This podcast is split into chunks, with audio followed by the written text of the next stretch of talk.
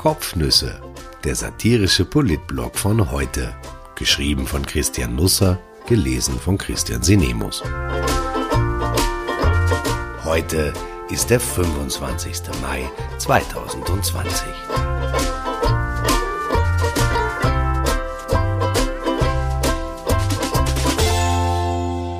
Tatort Annagasse 8. Ein Präsident, die Sperrstunde und die Wurstokratie.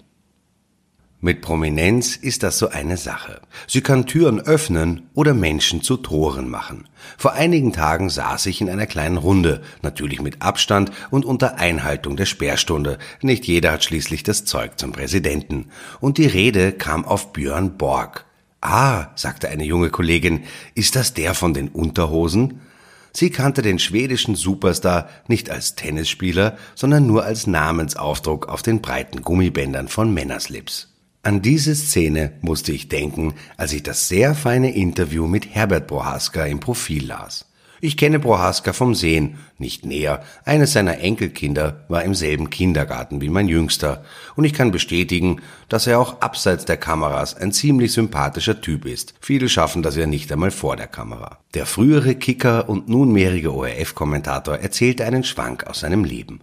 In einem Schuhgeschäft hat mich eine Mutter nach einem Autogramm für ihren zehnjährigen Sohn gefragt. Der hat zu ihr gesagt, dort drüben steht der Kellys Mann. Der kannte mich nicht vom Fußball, sondern von der Chips-Werbung.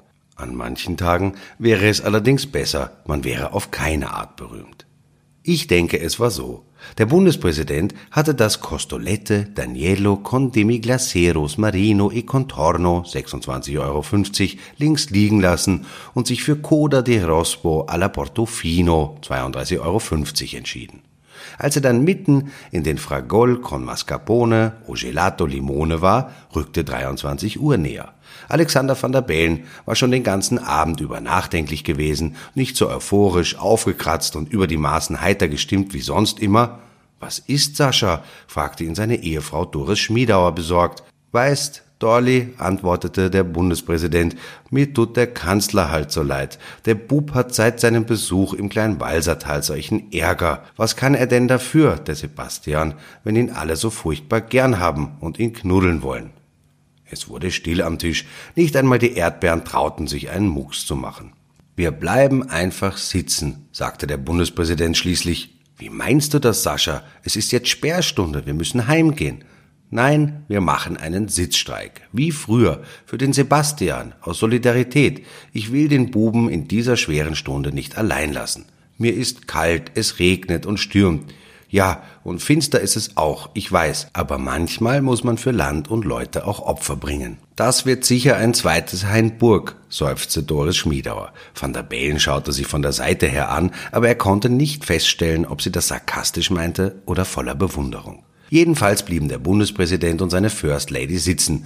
Man könnte auch sagen, sie wurden sitzen gelassen, denn der Wirt sperrte zu. Die beiden warteten im überdachten Gastgarten des Nobel-Italieners Il Sole in der Annagasse 8 in der Wiener City und warteten und warteten und warteten. Aber keiner kam. Es ist ja so. Wenn es stürmt und regnet, gehen auch die Polizisten nicht gern raus. Und es stürmte und regnete wahrhaftig in der Nacht auf Sonntag.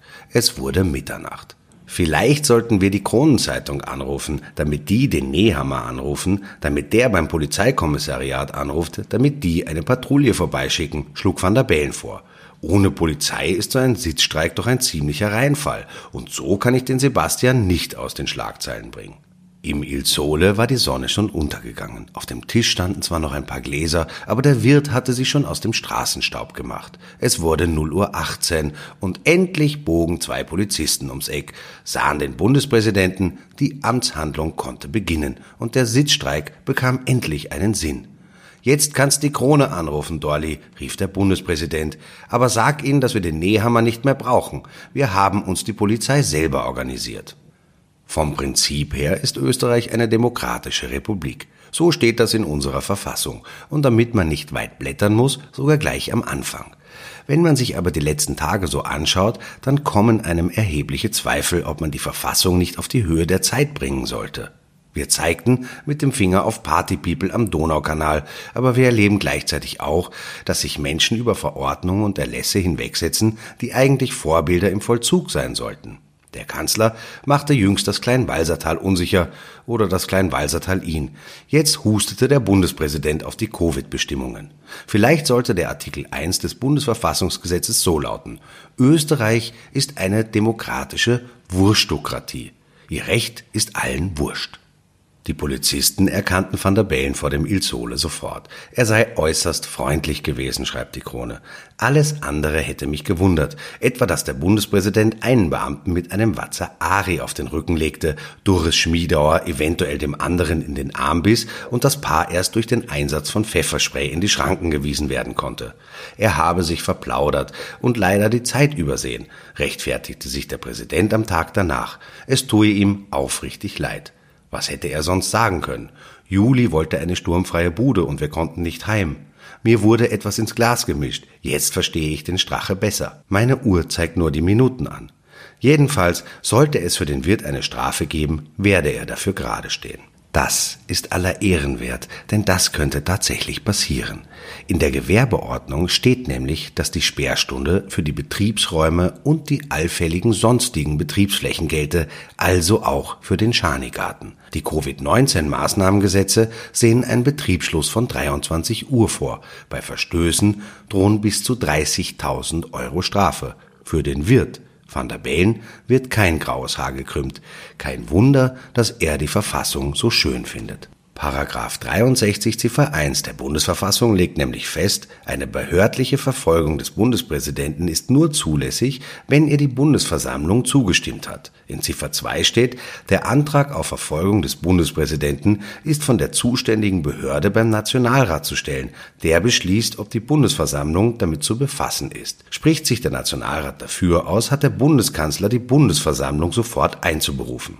Also, die Polizei zündet VDB beim Nationalrat an. Der findet das lustig. Sebastian Kurz muss Nationalrat und Bundesrat zu einer gemeinsamen Sitzung zusammenholen. In dieser würde dann über das Schicksal des Bundespräsidenten entschieden. Ich vermute jetzt einmal, Van der Bellen bleibt Präsident. Für den Wirt setzt es eine milde Strafe. Zuletzt wurden Gastwirte am Wiener Graben, die ihre Sessel nicht so wegräumten, dass keiner nach der Sperrstunde darauf sitzen konnte, mit 500 Euro Anzeigen belegt. Nach einer Messe von Baptisten im deutschen Hessen, die allen Corona-Regeln widersprach, sind mittlerweile 107 Menschen erkrankt. Der Oberbürgermeister von Hanau bei Frankfurt, Klaus Kaminski, nannte das Vorgehen eine organisierte Unverantwortlichkeit. Ich finde, das passt ganz gut. Nicht nur in Hessen. Organisierte Unverantwortlichkeit, das ist vielleicht eine Begrifflichkeit, die auch ganz gut zur EU passt. Corona hat tiefe Furchen in Europas Wirtschaft hinterlassen.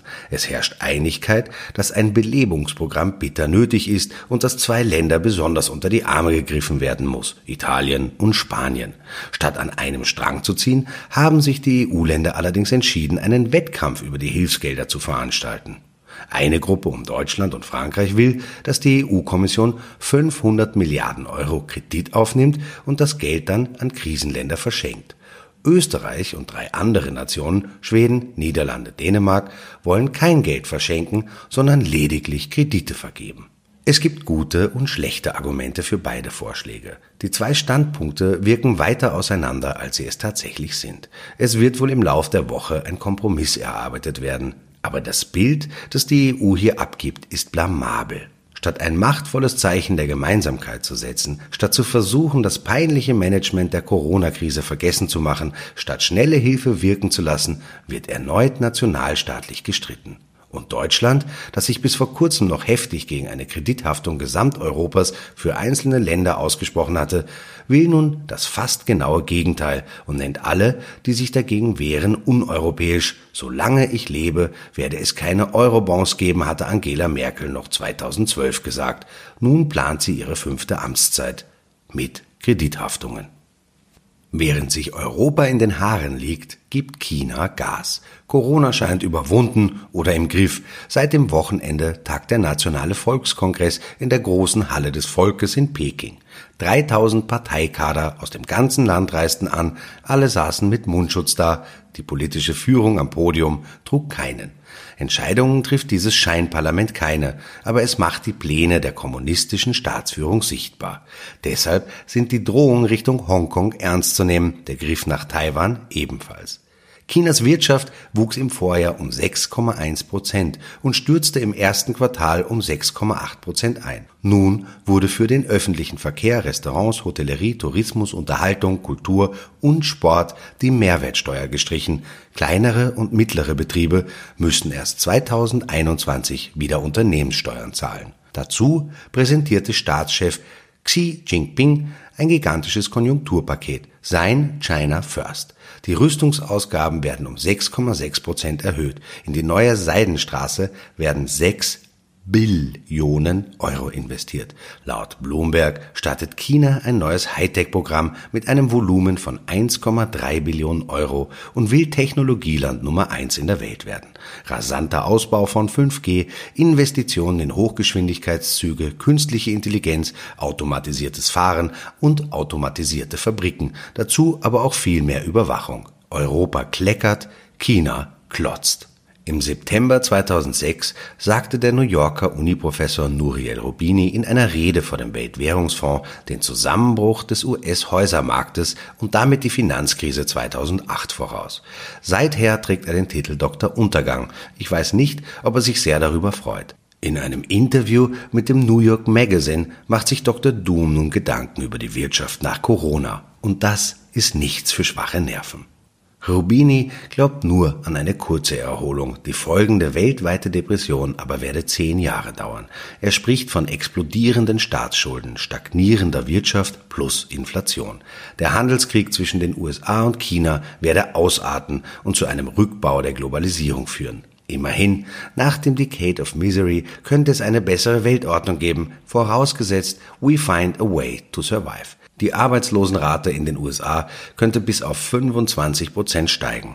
Zwischen 2009 und 2019 wurden 22 Millionen Jobs geschaffen, in zwei Monaten 30 Millionen verloren. Im Juli läuft für Millionen Amerikaner die Arbeitslosenunterstützung aus. Rubini erwartet Essensaufstände, das Wachpersonal vor und in Supermärkten wurde bereits dramatisch aufgestockt. Luxusläden räumten die Regale von Chanel-Taschen leer, weil sie Plünderungen befürchten. Ich hoffe, er übertreibt. Müssen wir uns um den Kanzler ernste Sorgen machen? Conny Bischofsberger interviewte Sebastian Kurz für die Sonntagsausgabe der Krone und es schimmerte mütterliche Fürsorge durch.